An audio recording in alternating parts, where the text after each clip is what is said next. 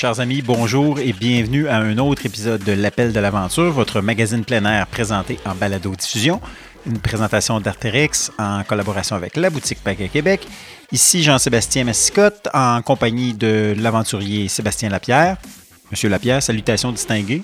Oui, c'est formel ce matin. bonjour Jean-Seb.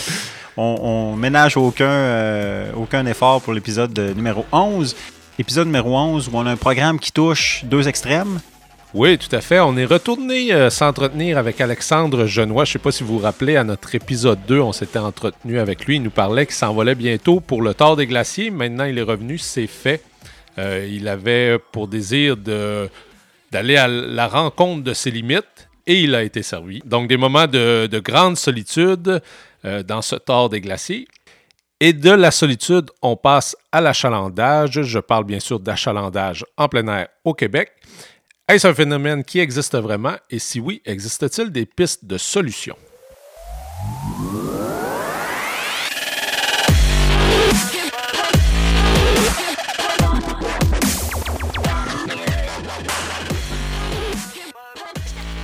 que ce soit d'aller dans le Grand Nord ou encore en Antarctique, Sébastien, tu es un adepte des endroits isolés.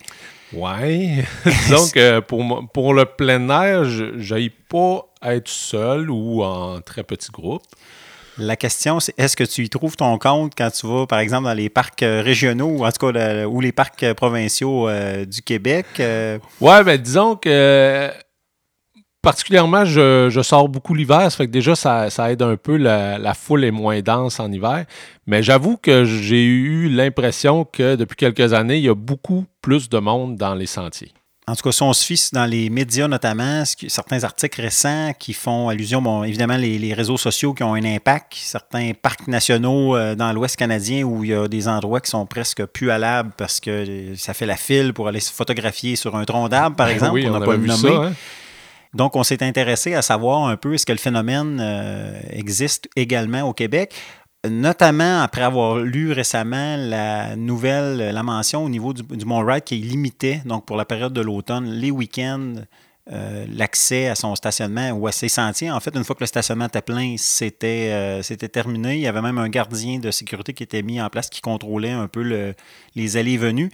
Tout ça pour limiter donc le nombre de personnes sur le sentier, sentier excessivement populaire. Je ne sais pas si tu as eu l'occasion d'aller faire un tour. Euh, en fait, en fait, je suis pas allé récemment, puis c'est drôle parce que l'article qui est sorti là, euh, dans, les médias euh, qui racontait un peu l'histoire du Mont Ride qui était devenu très achalandé, euh, c'est sorti tout juste après que j'ai donné l'info à un ami qui cherchait une petite randonnée pas trop difficile pour aller avec les enfants. Ça fait que je lui avais conseillé le Mont Ride.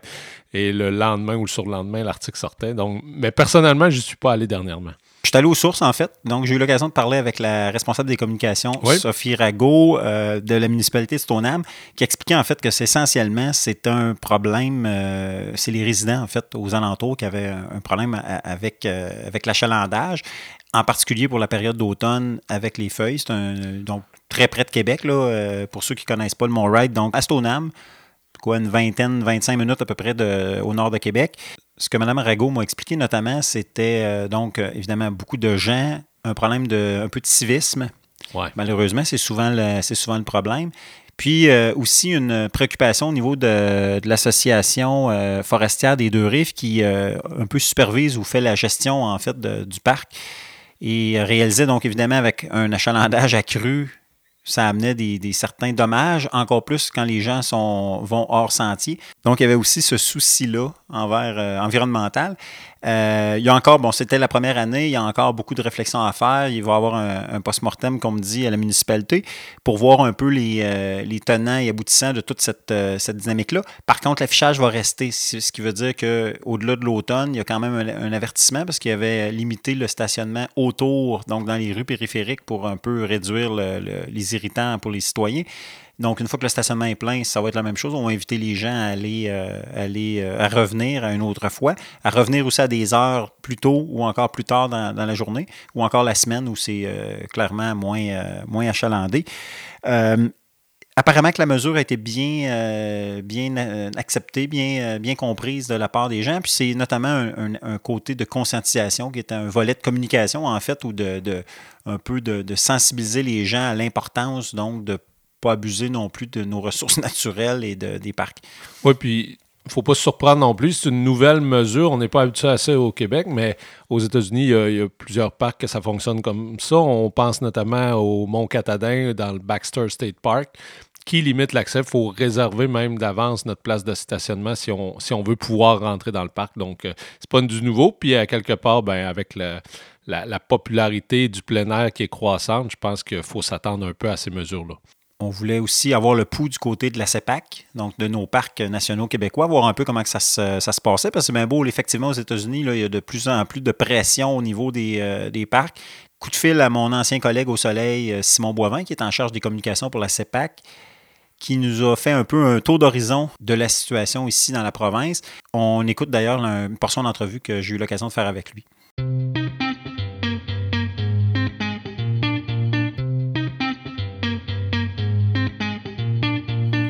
Simon, l'achalandage, donc, est-ce que c'est, on peut dire que c'est une préoccupation euh, donc à la CEPAC ou même le surachalandage? Bien, le surachalandage, on ne peut pas parler de surachalandage dans les, les parcs nationaux ou de, de surtourisme. Là, ce ne seront pas des territoires qui sont saturés comme euh, ça peut être le cas euh, pour d'autres parcs qui sont beaucoup plus fréquentés, des, des parcs nationaux américains ou, canadiens, par exemple. Euh, ceci étant, ben, c'est sûr que on observe parfois, là, il y a des périodes de pointe. Donc, c'est sûr qu'à certains endroits, dans certains parcs, puis à certaines périodes de l'année, ben il y a effectivement des, bouchons qui peuvent se créer à certains endroits. On pense notamment aux périodes de vacances, évidemment l'automne, comme là on est présentement dedans avec les, euh, la saison des couleurs. Ben souvent c'est ça, c'est les périodes les plus fréquentées, là, les, les longs congés, les, les, les, périodes où il y a des, des fériés. Euh, bon, évidemment les, les, vacances euh, de la construction, ce sont des, des moments où les, les parcs sont très achalandés. Puis ben c'est ça, ça devient à ce moment-là notre travail à nous de faire en sorte de euh, répartir le mieux possible les gens dans le temps puis dans l'espace. Puis ben pour faire ça, on a, on a différentes avenues qui, qui, qui, s'ouvrent à nous. Euh, il faut il faut qu'on sache bien gérer nos infrastructures. Euh, on peut aussi utiliser euh, certaines technologies pour nous aider là-dedans. Puis il faut bien communiquer aux visiteurs l'offre qu'on a. Donc, par exemple, mettons que je te parle des, infrastructures, la question de la gestion des infrastructures, ben, euh, on peut parler du service de navette, par exemple, dans des périodes de pointe, euh, pour éviter qu'il y ait des stationnements euh, qui soient sur, surachalandés ou que, ou que les gens aient de la difficulté à se trouver un endroit. Ben, des navettes entre le stationnement principal pour amener les gens vers le, le, départ du sentier qu'ils souhaitent, qu'ils souhaitent faire ben, c'est une, bonne façon d'améliorer la, la, fluidité. C'est un beau défi là, de, à certains moments, comme je dis, d'essayer d'améliorer la, la, la, fluidité à certains endroits, à certaines périodes. Mais on est quand même très content parce que ça montre que les efforts qu'on fait pour attirer les gens dans les parcs, euh, ben, ça porte ses fruits. Puis qu'en plus, euh, ben tout ça, les gens en profitent parce que jouer dehors, c'est démontré, c'est bon pour la santé, la santé physique puis la santé mentale. Tout ça entraîne aussi euh, des retombées économiques en région. Euh, ça développe le sentiment d'appartenance puis la fierté que les gens peuvent avoir envers leur territoire. Donc, que les gens viennent de plus en plus dans les parcs, c'est une bonne chose, c'est une bonne nouvelle. Puis ensuite, il y, a, il en tient qu'à nous d'améliorer à ces, à ces périodes précises-là, là, quand il y a des, des, bouchons qui peuvent se former à certains endroits, à certaines périodes, ben, d'améliorer la fluidité pour que quand même l'expérience des gens qui viennent à ces moments-là soit, soit agréable. Puis bon, quand je pense euh, au service de navette qui, qui, améliore la, la, la, fluidité, on peut aussi penser parfois à soit améliorer euh, un sentier lui-même ou en ajouter un tronçon pour faire en sorte que euh, la circulation soit plus fluide.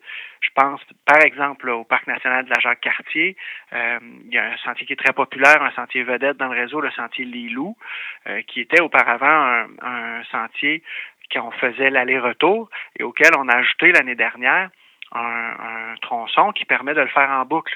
Donc, à partir du moment où on ne rencontre pas ceux qui arrivent de la, du, point de vue euh, du point de vue au bout du sentier, on ne les recroise pas sur le retour, mais que les gens font la boucle au complet, mais déjà c'est une bonne façon de, de désengorger. Euh, c'est le genre de choses aussi qu'on on, on entend faire à, à l'Acropole des Draveurs. Tu connais le, oui, tout sentier-là? C'est un, sentier vedette. Excessivement populaire l'automne. très populaire. C'est sûr que à la base, il y a une espèce de, de, de sélection qui se fait parce qu'il faut que les gens soient capables de le faire. C'est loin d'être notre sentier le plus facile. Mais en même temps, euh, on travaille sur un projet de sentier euh, qui permettrait de faire l'acropole en boucle. Donc, le sentier qui sur lequel on travaille serait aussi un sentier d'évacuation au cas où il arrive quelque chose, mais ça permettrait aux gens de faire l'acropole en boucle et donc de ne pas recroiser euh, lorsqu'on lorsqu'on pendant l'ascension, disons, des gens qui redescendent. Donc ça, c'est une, bonne façon de gérer le de gérer le, trafic. Euh, on peut penser aussi à l'accès aux guérites. Il y a des endroits où euh, ça, ça, ça engorge un peu. Euh, on, on, peut penser à réaménager ces accès-là. Justement, les gens qui viennent sortir en nature, ils cherchent pas à passer euh, une heure à attendre dans leur voiture à Guérite. Là, ils aimeraient que ça que ça procède. Donc tout ça, ça fait c'est des, des moyens qu'on peut utiliser pour euh, améliorer la, fluidité. Mais encore là, tu donnais l'exemple des, un peu de l'engorgement ou de l'embouteillage, mais je pense encore au parc national de Jacques-Cartier où des fois l'accès, euh, de par l'environnement bordé par la rivière, on est un peu pris justement dans une espèce d'effet d'entonnoir. C'est sûr que sur des périodes de pointe, euh, ça peut créer des, euh, des bouchons euh, à, l'accès. On a déjà une bonne idée des endroits où ces, ces, ces engorgements-là, où ces goulots-là peuvent se former, et puis essayer d'amener les, les, solutions à ces problématiques-là. par exemple, pour désengorger les accès, là, on essaie de plus en plus d'encourager les gens à acheter leur droit d'accès en ligne pour que ça, ça, soit plus rapide à la guérite et que donc encore là, ce soit plus fluide.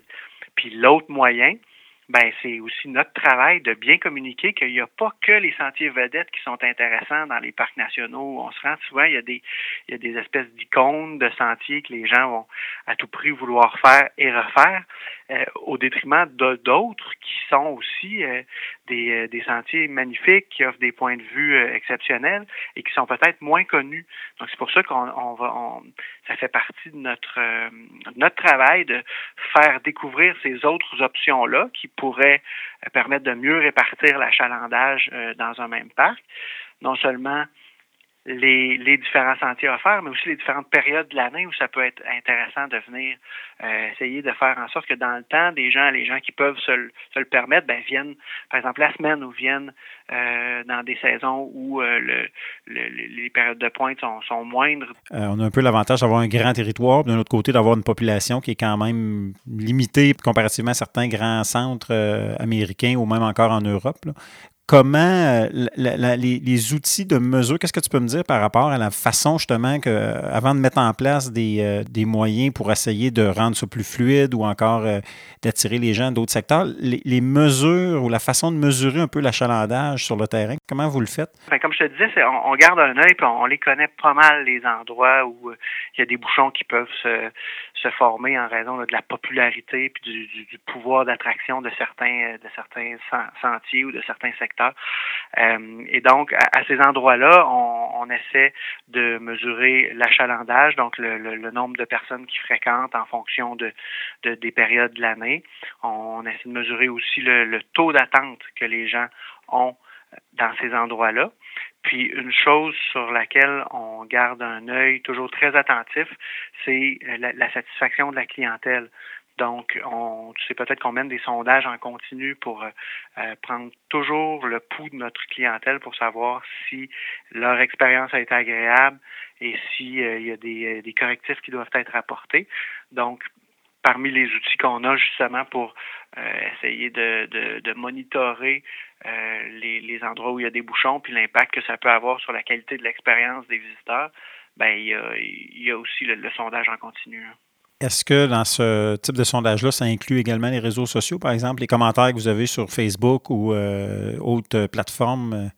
Ah ben on a, on a des gens ici responsables des, euh, des réseaux sociaux euh, qui non seulement produisent du contenu sur les différentes plateformes qui sont les nôtres, mais qui aussi font une certaine veille de ce qui s'y dit.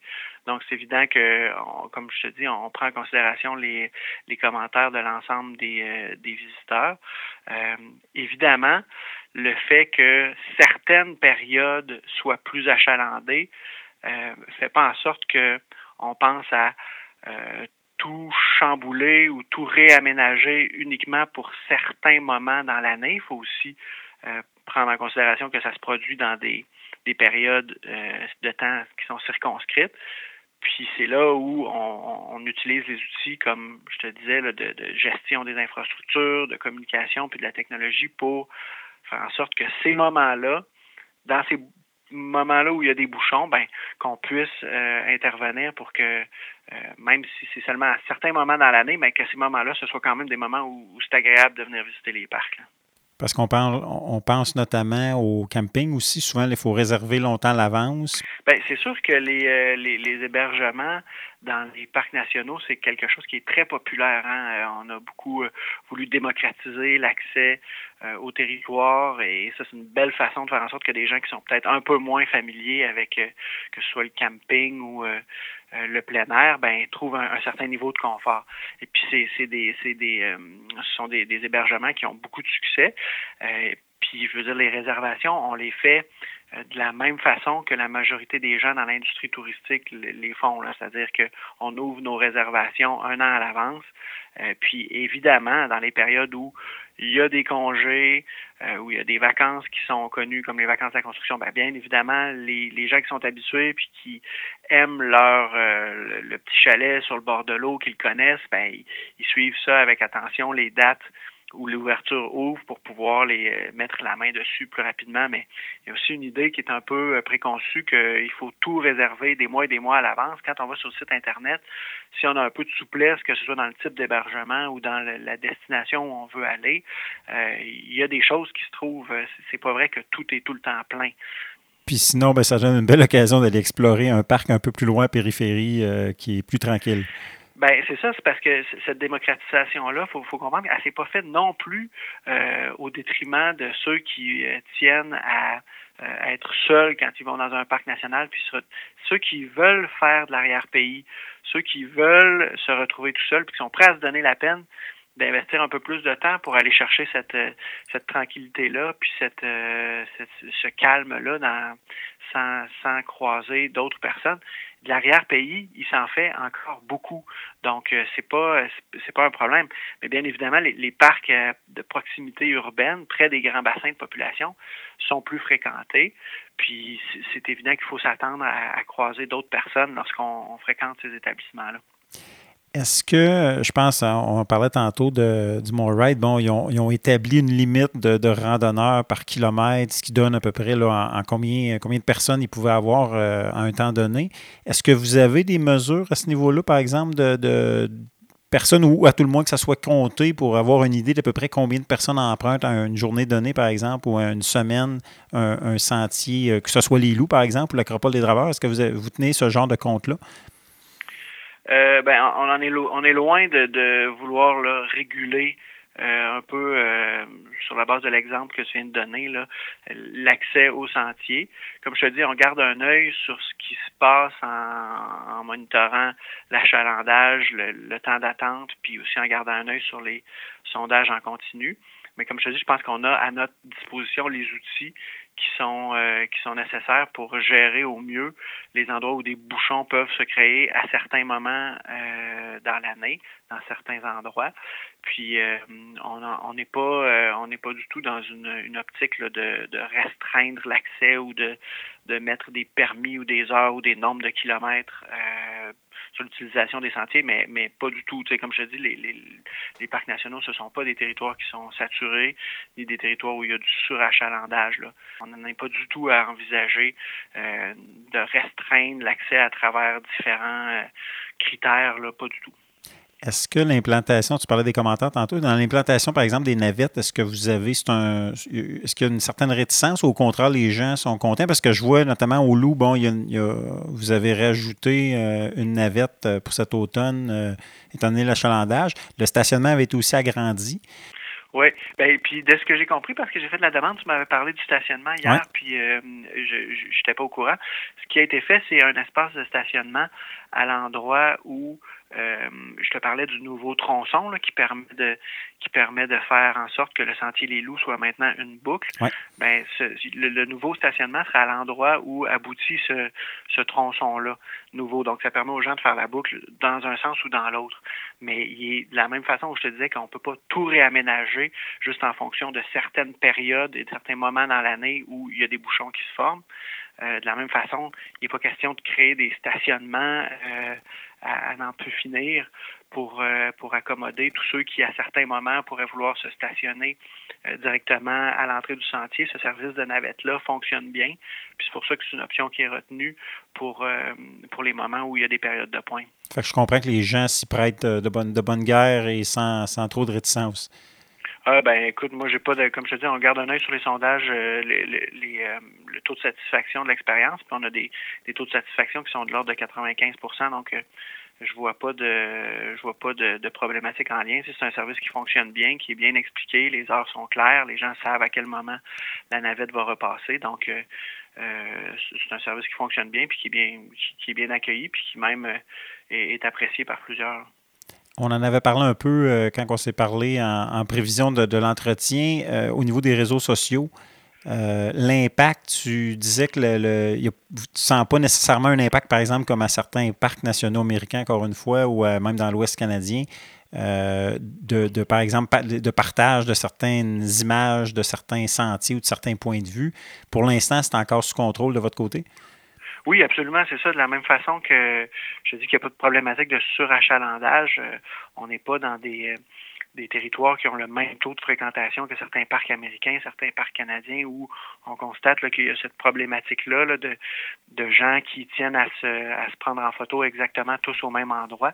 Oui, il y a des endroits dans les parcs, par exemple au sommet de l'Acropole, où on, les gens ont, tendance à vouloir prendre un selfie euh, avec le meilleur angle, puis c'est tout à fait compréhensible, mais on n'en est pas à, une situation problématique, pas du tout, ni même à une situation là, où qui euh, pourrait mener à disons, euh, à, menacer le, milieu naturel autour. Notre première responsabilité, euh, la CEPAC, à, l'endroit de ces territoires-là, les, parcs nationaux qui sont des aires protégées, c'est de les conserver. Et on n'a pas, on n'assiste pas à une, situation où il y a des gens qui euh, font du piétinement en dehors des sentiers ou qui, justement, d'une façon ou d'une autre, mettent en péril le, milieu naturel parce qu'ils cherchent à, à, se prendre en photo dans des angles, dans des angles impossibles. Donc, oui, il y a des endroits où les gens euh, ont, une préférence pour ça, mais on n'en est pas à, un, stade où euh, il y a une problématique qui s'observe, là, euh, pas du tout. Est-ce que tu euh, est-ce que tu sais ou est-ce que tu peux me dire, par, par exemple, l'usage de votre côté pour les réseaux sociaux? Est-ce que ça peut même être, euh, tu disais tantôt, bon, un outil de communication, mais est-ce qu'on pourrait même aller jusqu'à, par exemple, mettre en valeur certains points de vue qui sont moins connus pour un peu inciter les gens à se diriger de ce côté-là? Ou, euh? Absolument, absolument. Puis même si tu vas, par exemple, sur notre site Internet, on a parfois des billets de, de blog qui disent, bon, ben, les meilleurs, les secrets les mieux gardés, pour la randonnée, par exemple. Euh, des sommets, euh, des sommets moins moins visités pour observer les couleurs de l'automne. Donc oui, à travers que ce soit nos réseaux sociaux ou notre notre notre site internet ou nos communications en général, l'idée de mettre de l'avant des endroits qui sont qui sont tout aussi magnifiques, mais qui ont moins le caractère iconique de d'autres sentiers considérés plus comme des sentiers vedettes, ben c'est à l'avantage de tout le monde parce que si vous cherchez un peu de tranquillité, mais à quand même faire de la randonnée intéressante dans un, un environnement euh, un environnement magnifique, il n'y a pas que ces sentiers vedettes là qui existent. Euh, puis ça, ça, peut être l'occasion de faire des belles découvertes. Si je comprends bien, il y a moyen, euh, quelqu'un qui cherche la tranquillité, de toute façon, il va toujours moyen d'en trouver dans les ah parcs de la CEPAC. si tu veux, oui, absolument. Puis j'invite les gens à aller sur le, le, site de la CEPAC au www.cepac.com, regarder l'ensemble des établissements qui offrent ce qu'on appelle l'arrière-pays, donc des randonnées où on part en autonomie, on est responsable soi-même de, sa sécurité, mais aussi d'avoir ce qu'il faut pour faire euh, des, sentiers de longue randonnée. Euh, il y a plusieurs endroits où c'est possible d'en faire et d'aller chercher euh, peut-être le, sentiment d'isolement puis de tranquillité ultime qu'on recherche à travers cette expérience plein air-là. là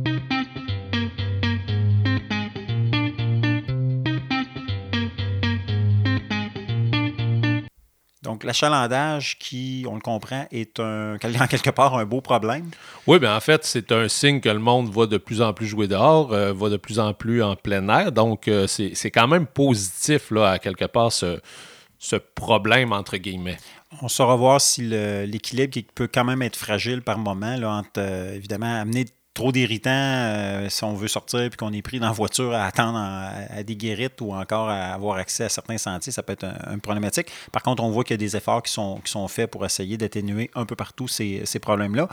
Tout à fait. Hein. il existe quand même des pistes de solutions. Là. Euh, je pense qu'à la base, le, mot d'ordre, ça serait euh, souplesse, flexibilité dans, dans, nos choix totalement, notamment être prêt donc à aller plus loin, à aller en périphérie. Le, le palmarès des parcs les plus populaires de la CEPAC on voit que c'est souvent, euh, pour ne pas dire tout le temps, des, dans, près des, grandes zones euh, métropolitaines, des grandes zones urbaines. Tout à fait. Donc, les parcs qui sont près de Montréal euh, et de Québec sont beaucoup plus achalandés et c'est un peu normal vu la population. On pense Mont-Saint-Bruno numéro 1, Oka, Orford, Tremblant et en cinquième place, Jacques Cartier pour, le, pour donner un peu une échelle de grandeur sans rentrer dans tous les détails, mais par exemple, Mont-Saint-Bruno qui est en première place là, pour l'année 2018-2019, donc qui se mesurait jusqu'au 31 mars 2019, on parlait de 997 080 jours visites. Le jour visite étant donc, euh, vous vous présentez au parc cinq jours pour faire du camping, bien, vous comptez pour cinq jours visite. Et en comparaison, le parc Jacques-Cartier qui est en augmentation, tu, pourras nous, nous, détailler un peu plus, Sébastien, par la suite, mais on est pour la même période à 347 416 jours visite. Et ce qui est intéressant avec le parc de la Jacques-Cartier, euh, parlons-en puisque c'est notre parc dans notre région, euh, c'est que l'augmentation d'achalandage est quand même assez fulgurante. On parle d'il y a 10 ans, euh, soit pour l'année 2009-2010, d'un nombre de jours visites de 151 000. Et là, on est rendu à 347 000. Donc, c'est quand même plus du double.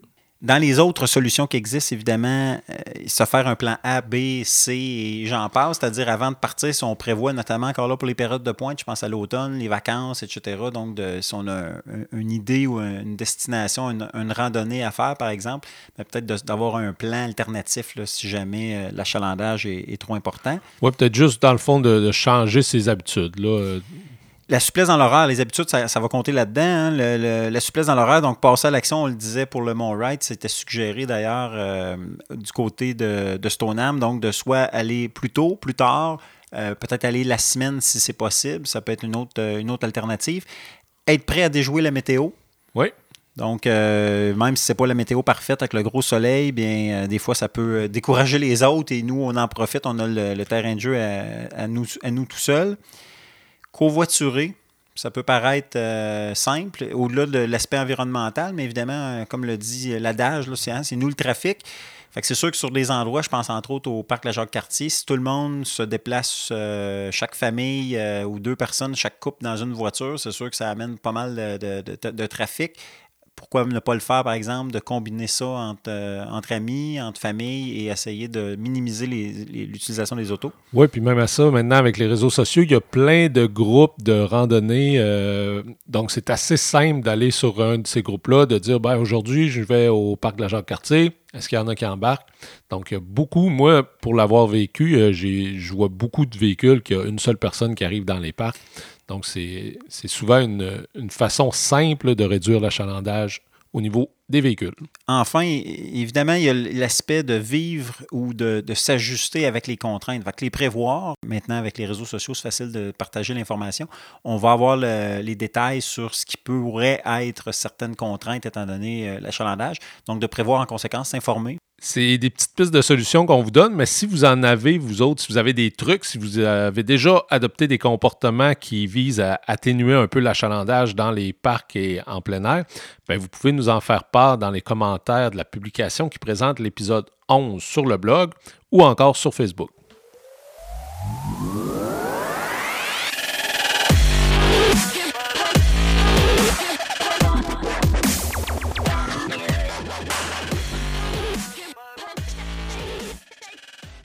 C'est toujours intéressant d'entendre parler d'un projet avant qu'il soit avant qu'il se fasse. À l'épisode 2, euh, le coureur Alexandre Genouet est venu nous parler de son projet de fou de faire le tort des glaciers. Un défi de l'extrême comme il s'en fait peu. Oui, et heureusement, euh, on n'a pas eu à courir avec euh, Alexandre. Il nous a plutôt proposé de le rencontrer au quartier général de son commanditaire de longue date, le coureur nordique à Québec.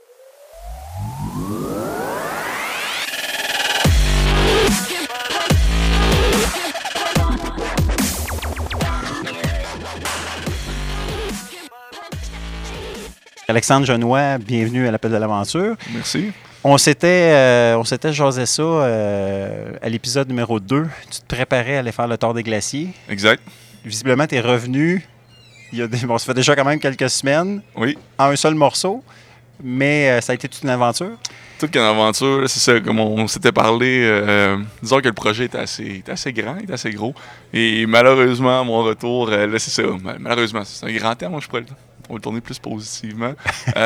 disons que j'ai trouvé mes limites. Au, tour des glaciers, euh, c'est ça.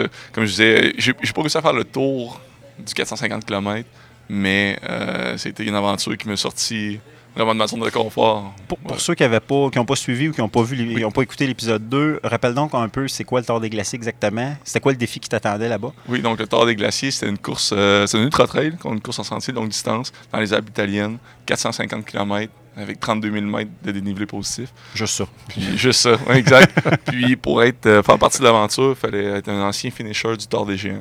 Donc en sélectionnait 100 dans, à l'échelle planétaire. Puis euh, il sélectionnait 100 anciens finishers du Tour des Géants pour participer au Tour des Glaciers. Puis rapidement, juste comme ça, le Tour des Géants, pour mettre en contexte, si on compare, ça représente quoi? Le Tour des Géants, c'est 330 km avec 24 euh, 000 mètres de dénivelé positif. Donc, c'est assez grand. L'étape d'avant. L'étape d'avant, exact. Le temps des glaciers, on allait un peu plus loin. Voilà.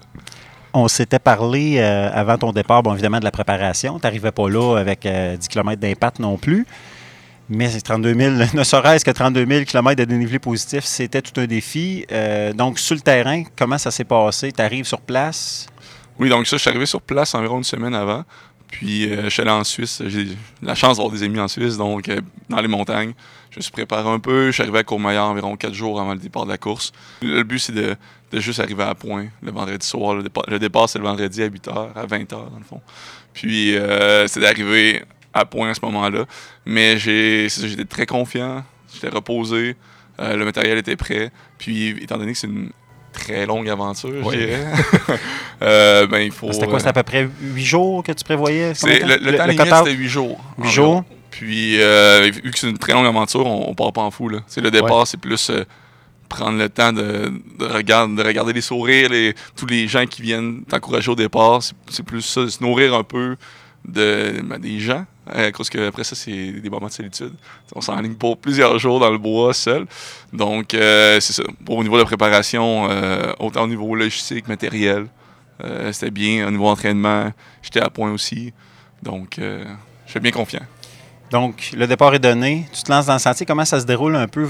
J'imagine qu'au départ, il y a un peu un peloton. Euh, il y avait des gens que tu connaissais déjà un peu, que tu as, des visages, de, évidemment, des, euh, du Star des... Euh, du des Géants, exact. Il y a des anciens concurrents du Star des Géants. C'est le fun de se recroiser parce que tu croises un Belge. Oui, on a couru ensemble à telle section du Star des Géants en 2014. Est-ce que tu te souviens? comme...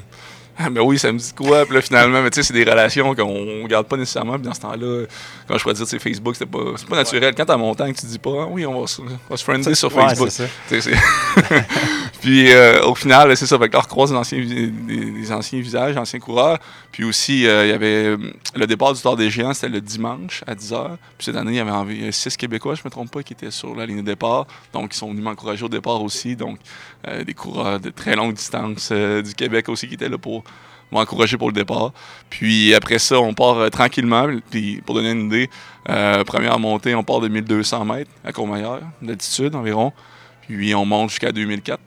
Fait que, en partant, ça, c'est un 1200, c'est comme deux Mont-Saint-Anne euh, que t'es en caisse.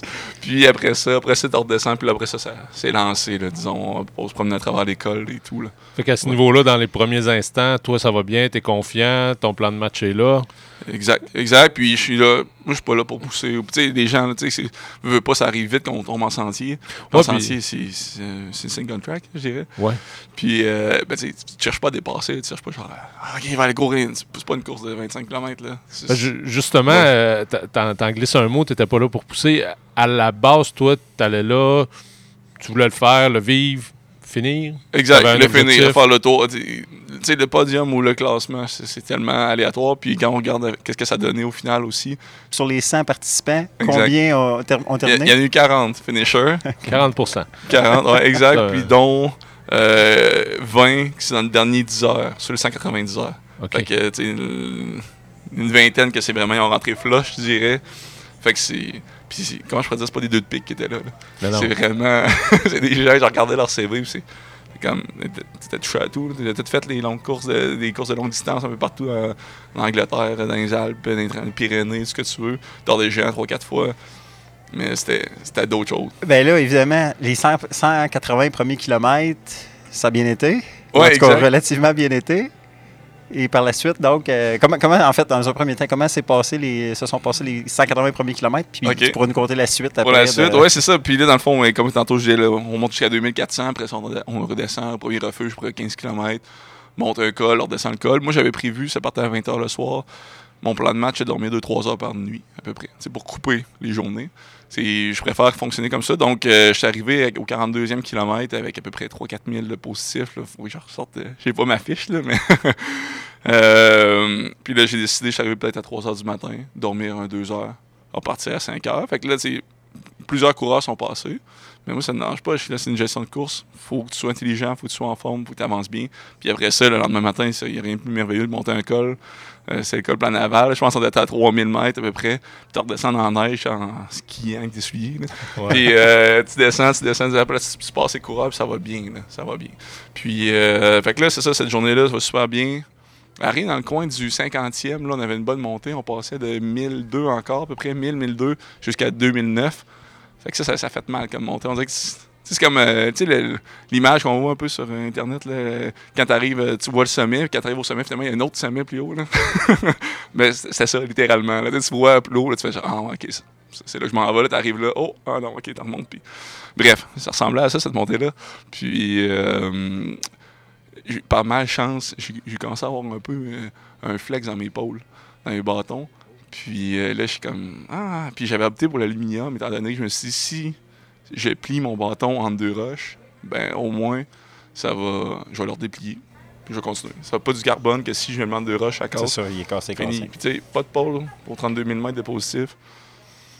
Bon, on cancelle le projet. Je suis habitué de travailler avec des pôles, c'est vital. Donc, euh, c'est ça. J'arrive au refuge à 2009 en haut, le plus haut refuge sur le parcours. Puis ça, je recommence à descendre. Les deux pôles, ils cassent. Les deux? Les deux une casse, et l'autre aussi. Que ça arrive. Puis c'était vraiment le principe de comme ça avait été travaillé, comme si on travaille un fil de fer. Là. OK. Puis euh, à force de le plier. Fait que, mais il était pratiquement là, qu'est-ce que c'est pour là? il y avait peut-être euh, 150 km d'entraînement à peu près. Puis après ça, j'avais, rendu au 60e dans ce coin-là. Fait que, en tout cas, Bref, disons que c'est rough. Le parcours était rough. Je pose la question, euh, est-ce que le fait que tu es quand même un grand gaillard, peut-être les bâtons étaient plus euh, étirés que, que, les bâtons, euh, mettons que monsieur, madame, tout le monde, ce qui fait que peut-être qu'il y avait moins de, de tubes à l'intérieur, il était plus fragile étant donné qu'il y avait pas mal plus de flexion? Peut-être, mais c'est comme des, des, bâtons que tu peux tu tires d'un coup, puis quand ils clippent, c'est ce que je veux dire, là, une longueur, tu peux pas modifier le fixe. Exact en théorie, moi, j'avais bon espoir que ça fonctionnait bien. Mais au final, quand je redescendais là, euh, je me suis rendu compte qu'il y avait euh, un couple de randonneurs. c'est comme les seuls que j'ai croisés sur 180 km, qui étaient un peu plus haut. Puis je me suis dit, là, c'est ma, seule chance. Parce que j'ai essayé de réparer mon bâton. D'office, quand tu descends dans le milieu des montagnes, tu te dis, bon, j'ai trouvé un petit morceau de bois, j'ai essayé de rentrer ça dedans, les deux bouts, taper ça. tu testes le flex un peu, puis rien à faire. Tu sais prochaine montée, ça va casser. Fait que euh, finalement, je, l'ai droppé mon sac là, j'ai laissé mes affaires là. Je suis remonté vers le refuge en tant que tel.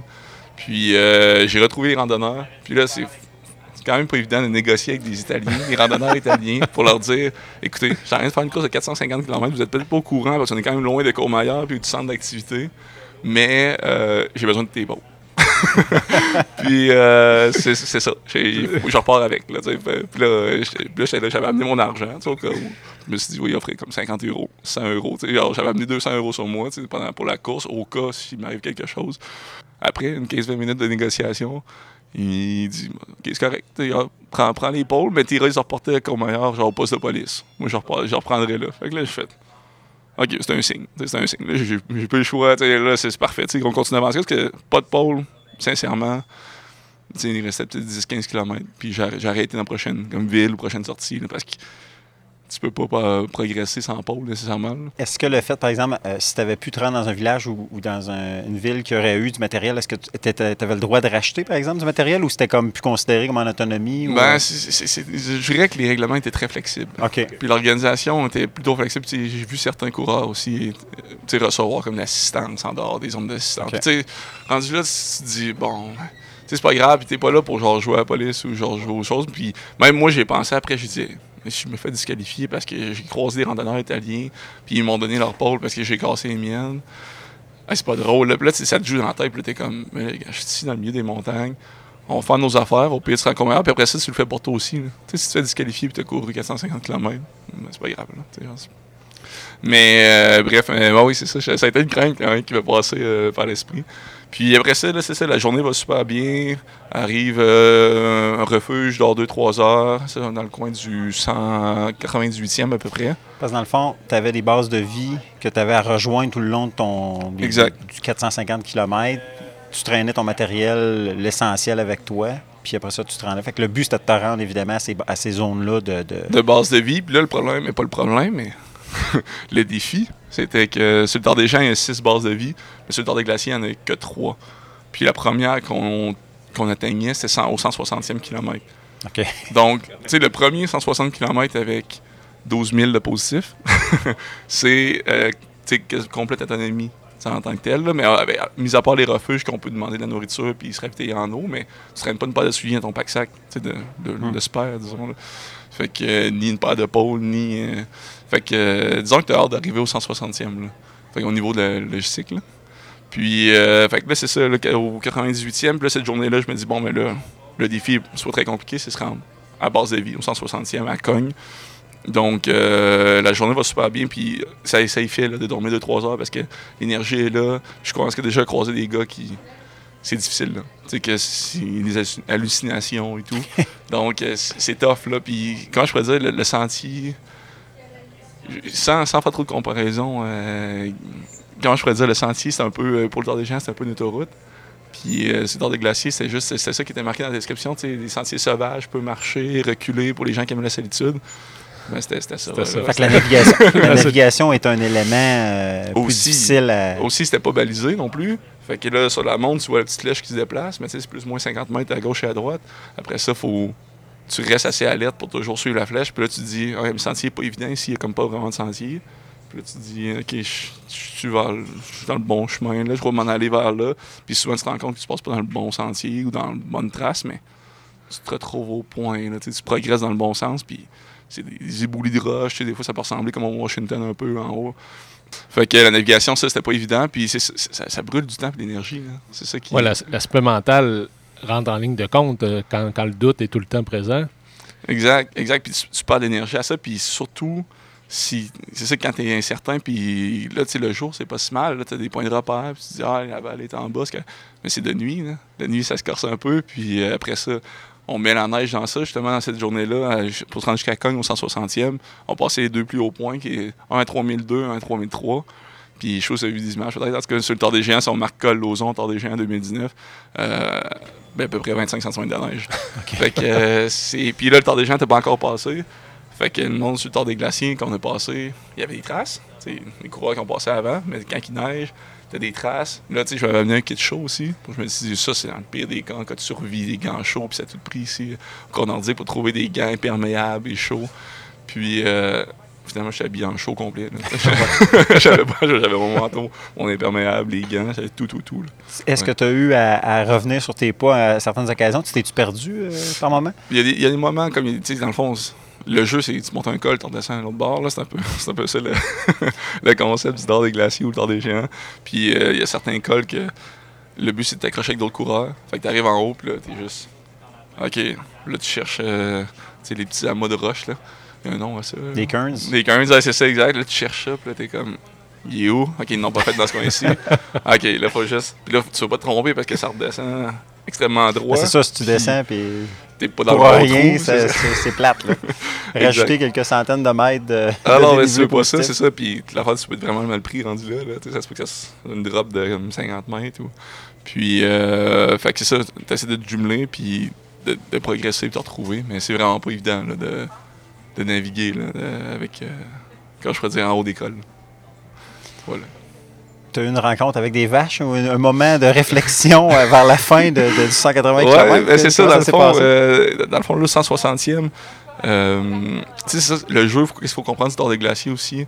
Le refuge juste avant euh, Cogne, au 160e, ben, il y a un refuge au 142e pour le tort des glaciers. Mais pour le tort des géants, quand tu arrives à ce refuge-là, qui est comme au 142e, pour le tort des glaciers, ben, il te reste 5 km de descente, tu arrives à Cogne. Fait que, tu sais, dans, dans, les esprits de tout le monde, moi aussi, je me rappelais, je suis là, ah, quand tu descends le col d'Ozon, t'arrives à refuge, après ça, tu descends, t'arrives à Cogne. C'est le meilleur des mondes. Mais là, moi, je, me rappelais de ça, je me rappelais que j'avais bien analysé, la carte, mais ils nous font faire finalement une belle boucle pour aller chercher l'école dans le fond d'une vallée pour descendre sur Cogne après. Fait que c'est un 18 km finalement. Avec à peu près genre 500 euh, mètres de positif, mais ça n'existe pas du positif. Tu es déjà euh, genre à 2005 puis tu descends à 1500. Fait tu te rajoutes comme un 500 mètres de plus pour finalement redescendre jusqu'à. Parce que mentalement, c'est extrêmement rough. Puis moi, je suis arrivé à ce refuge en question à peu près vers 23 heures. Puis j'étais là, il n'y a pas de question que je trouve pas mon sac cette nuit. Je dors avec mon matériel. Donc, euh, j'étais allé. Quand je faisais, je suis reparti. Je suis arrivé vers 2-3 heures du matin euh, à Cogne. Mais je me rappelle encore, il y a un coureur qui arrive à ce refuge-là, puis il dit Ah là, ici, ça c'est correct. Genre, pas ici, je descends, moi. Il reste juste 5 kilos, c'est correct. Il dit Ah, tu propriétaire du refuge, il était là. Ah, plus, plus 18, là. Puis tu t'en vas dans le fond de la vallée là-bas, puis il était complètement, il était là que je dors ici, puis finalement, on l'a pas revu, ce coureur-là, il a juste arrêté, là, puis... Fait que c'est, le gros truc, c'est se rendre à Cogne. Bref, je me suis rendu à Cogne, mais la nuit, là, était extrêmement difficile, en 3h et 5h, très peu dormi, puis euh, mais j'ai réussi à manger quand même un peu, puis là, t'es comme excité, parce que tu te retrouves comme de la civilisation, c'est la première base de vie, que t'as accès à ton sac, à comme du confort un peu, puis euh, avec le, prends le temps de manger, tout ça, essayer de relaxer un peu, là, 5 h bon, c'est l'heure de partir, fait repart. Puis là, en montant, ça a été extrêmement difficile ce matin-là parce qu'après, c'était une montée, tu pars de 1500, tu montes à 2009, fait 1400 à peu près de positif. Puis, euh, tu dans le coin du 2000, oh, mieux une première fois. Après ça, je me dis, c'est pas bon, là. ne tombe pas dans ce cycle-là.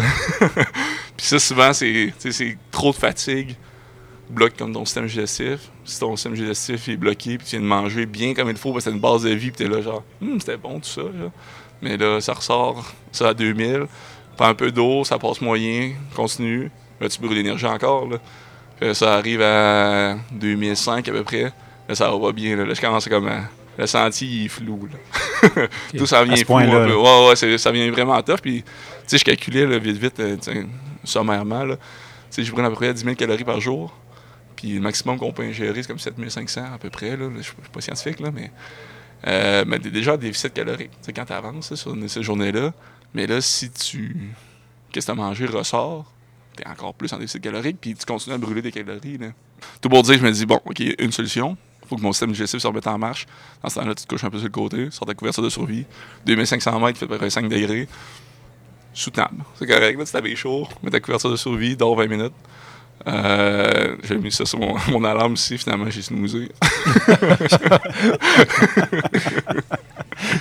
fait que euh, là c'est ça, un autre 20 minutes, là je suis là, genre, ah, ça va vraiment pas là. Fait que là, remis un autre 20 minutes, fait que finalement j'ai pris une heure euh, dans montagne. Mais c'est pas le sommeil. Snoozer, snoozer couché à terre avec une couverture de survie. Ah oui, c'est ça, dans le pré, genre dans la montagne, c'est à 2500, pis t'as juste rien autour, pis tu mets je suis un peu à l'écart parce que je veux pas, si du monde qui passe, même pas, je veux pas qu'il me dérange. J'étais en parenthèse dans ma sieste. C'est pas recommandé de faire ça, puis je ne conseille personne non plus, là, faut pas faire ça, mais quand je pourrais dire, il y a une certaine expérience qui crée à la longue, puis on est habitué de faire ça. Parlons-en de l'expérience. Est-ce que dans ta carrière de coureur, tu avais déjà eu une situation où les lumières rouges t'ont allumé aussi fort que ça? Mais sur le tard des géants, première année, dans le coin du 80e, ça ressemblait à ça. Je m'étais couché un peu à l'écart avec la couverture de survie. Puis là, tu sais, j'avais passé de 1 sur 10 de morale, disons, à comme 7 sur 10. Tu sais, t'en repars, t'es comme, wouhou, tout est beau. Puis là. Fait que tu pensais que ça reviendrait quand même. T'avais encore espoir exact, que ça exact. Puis l'option de redescendre à la cogne, c'est pas une option. Là. Tu, tu continues, tu avances, tu progresses. Puis ça, c'était un segment, c'est quand même un bon segment, c'était 20 km. Mais 20 km avec deux cols. C'est, Puis au final, bref, je me réveille de ma sieste, qui était allongée. Puis là, ça va bien. Oh, on repogne un hop. Je suis comme genre, ça va bien, c'est cool. J'essaie de manger un peu. Ouf, ça passe moyen. un petit bout de biscuit à peine. Mais je suis comme genre, bon, ben, on va avancer, l'énergie est bonne, ça va bien, puis ça va se remettre en place. Monte, on monte, passe le col, arrive en haut du col. Là, je suis comme genre, ah, c'est cool, mais il me reste un méchant bout. Puis là, c'est ça que j'avais publié sur Facebook. Là, c'est comme, je vois l'autre bord, le col, l'autre bord dans la vallée. Puis je suis comme, il ah, faut que je repasse avant de trouver du refuge, je dois retrouver de la vie ou quelque chose qui peut, genre. C'est soit l'hélicoptère ou le refuge là-bas. Qui, était à l'horizon pour avoir vu la photo. Mais je voyais pas le. Ouais, c'est ça, je voyais, exact. tu voyais le col, mais le, refuge est l'autre bord de ce col-là. Là, t'es comme. Ah. Là, regardes en arrière, t'es comme, ben, c'est pas une option. On ne retourne pas à cogne, on, on, continue. Là, descend en bas, puis là, rendu en bas, là, vraiment, l'énergie était vraiment quasiment nulle. Puis là, c'est là, tu sais, dans la vie, je suis il faut repousser ses limites, faut trouver ses limites, c'est le fun, d'aller voir plus loin.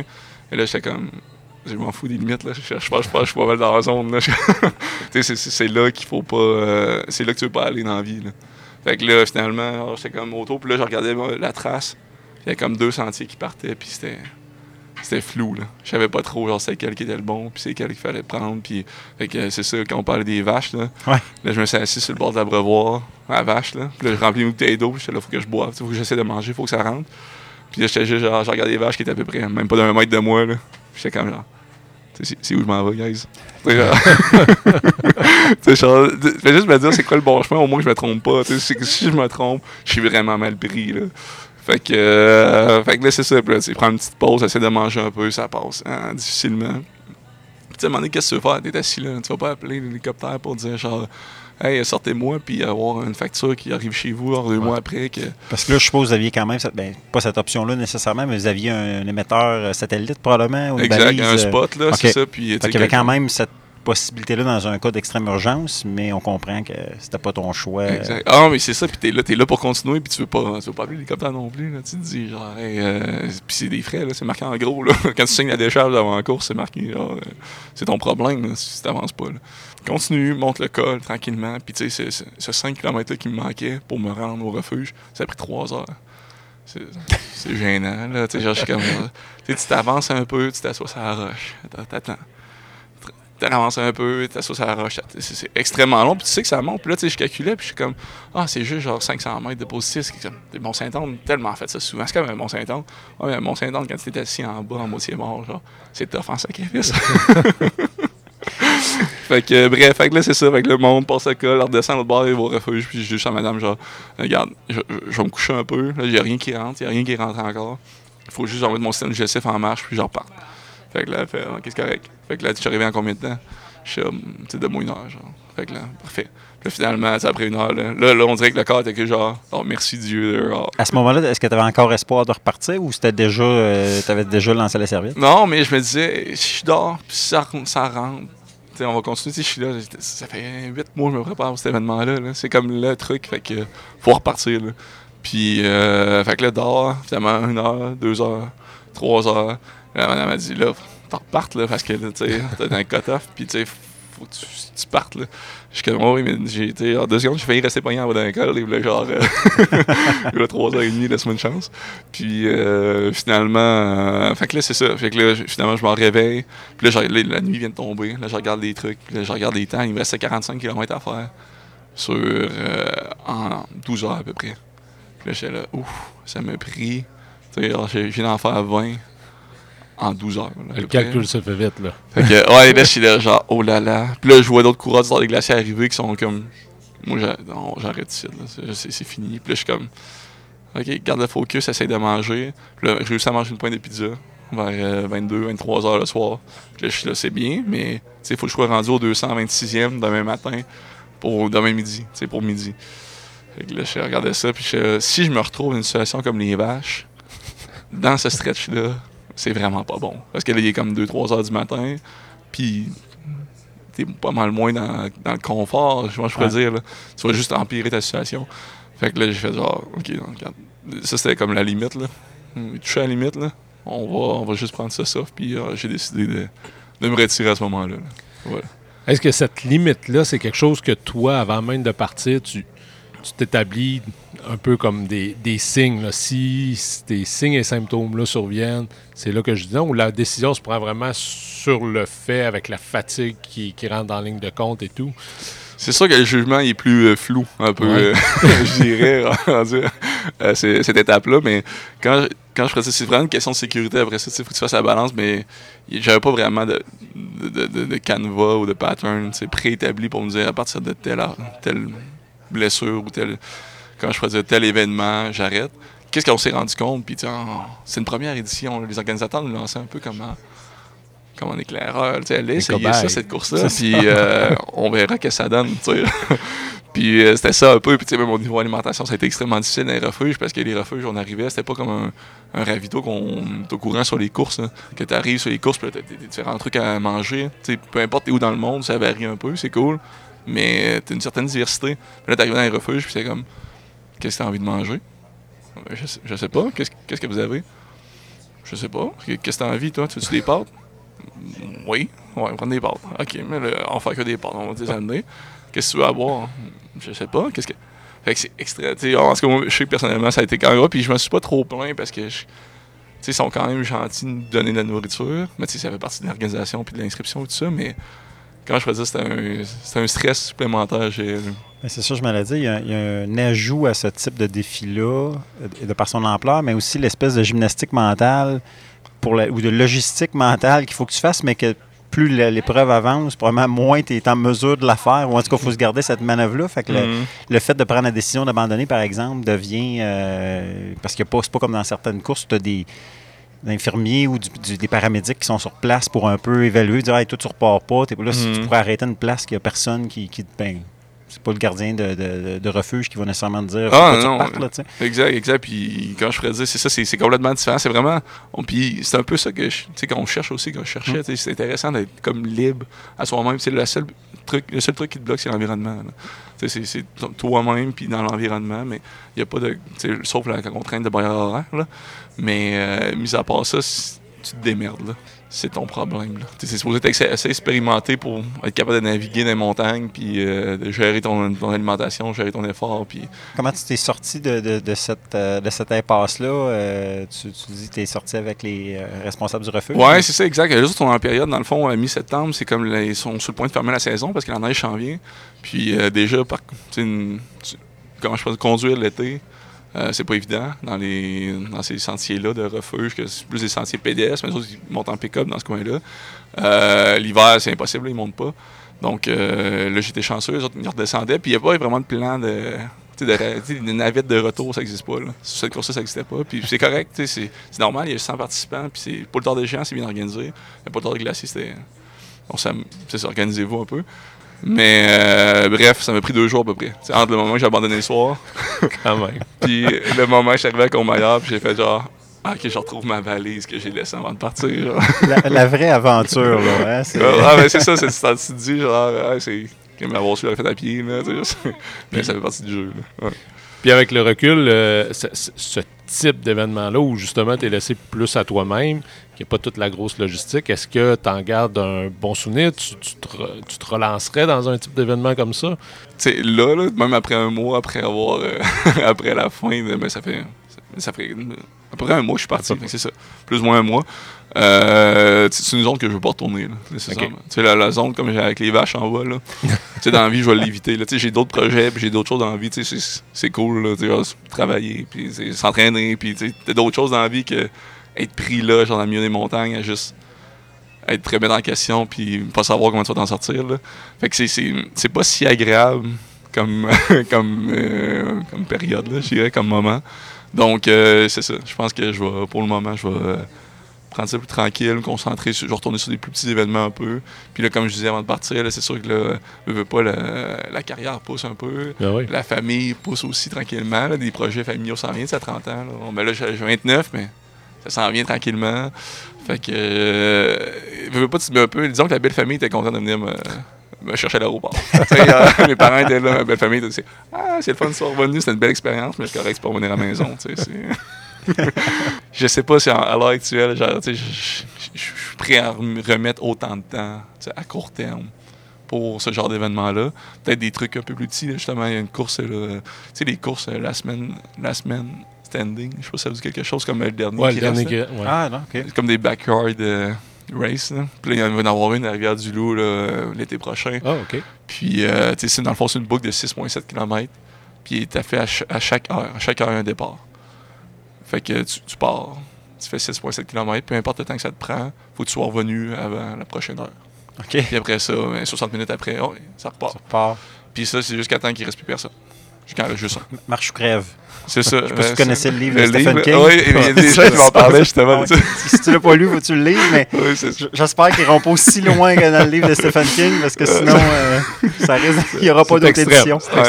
Mais, mais tu sais, des événements comme ça, puis tu peux avoir ta tente, puis tu peux avoir. Puis tu peux, quand même aller genre, chercher dans des zones, aller sur des longues distances, mais t'es pas pris avec des vaches au milieu des Alpes.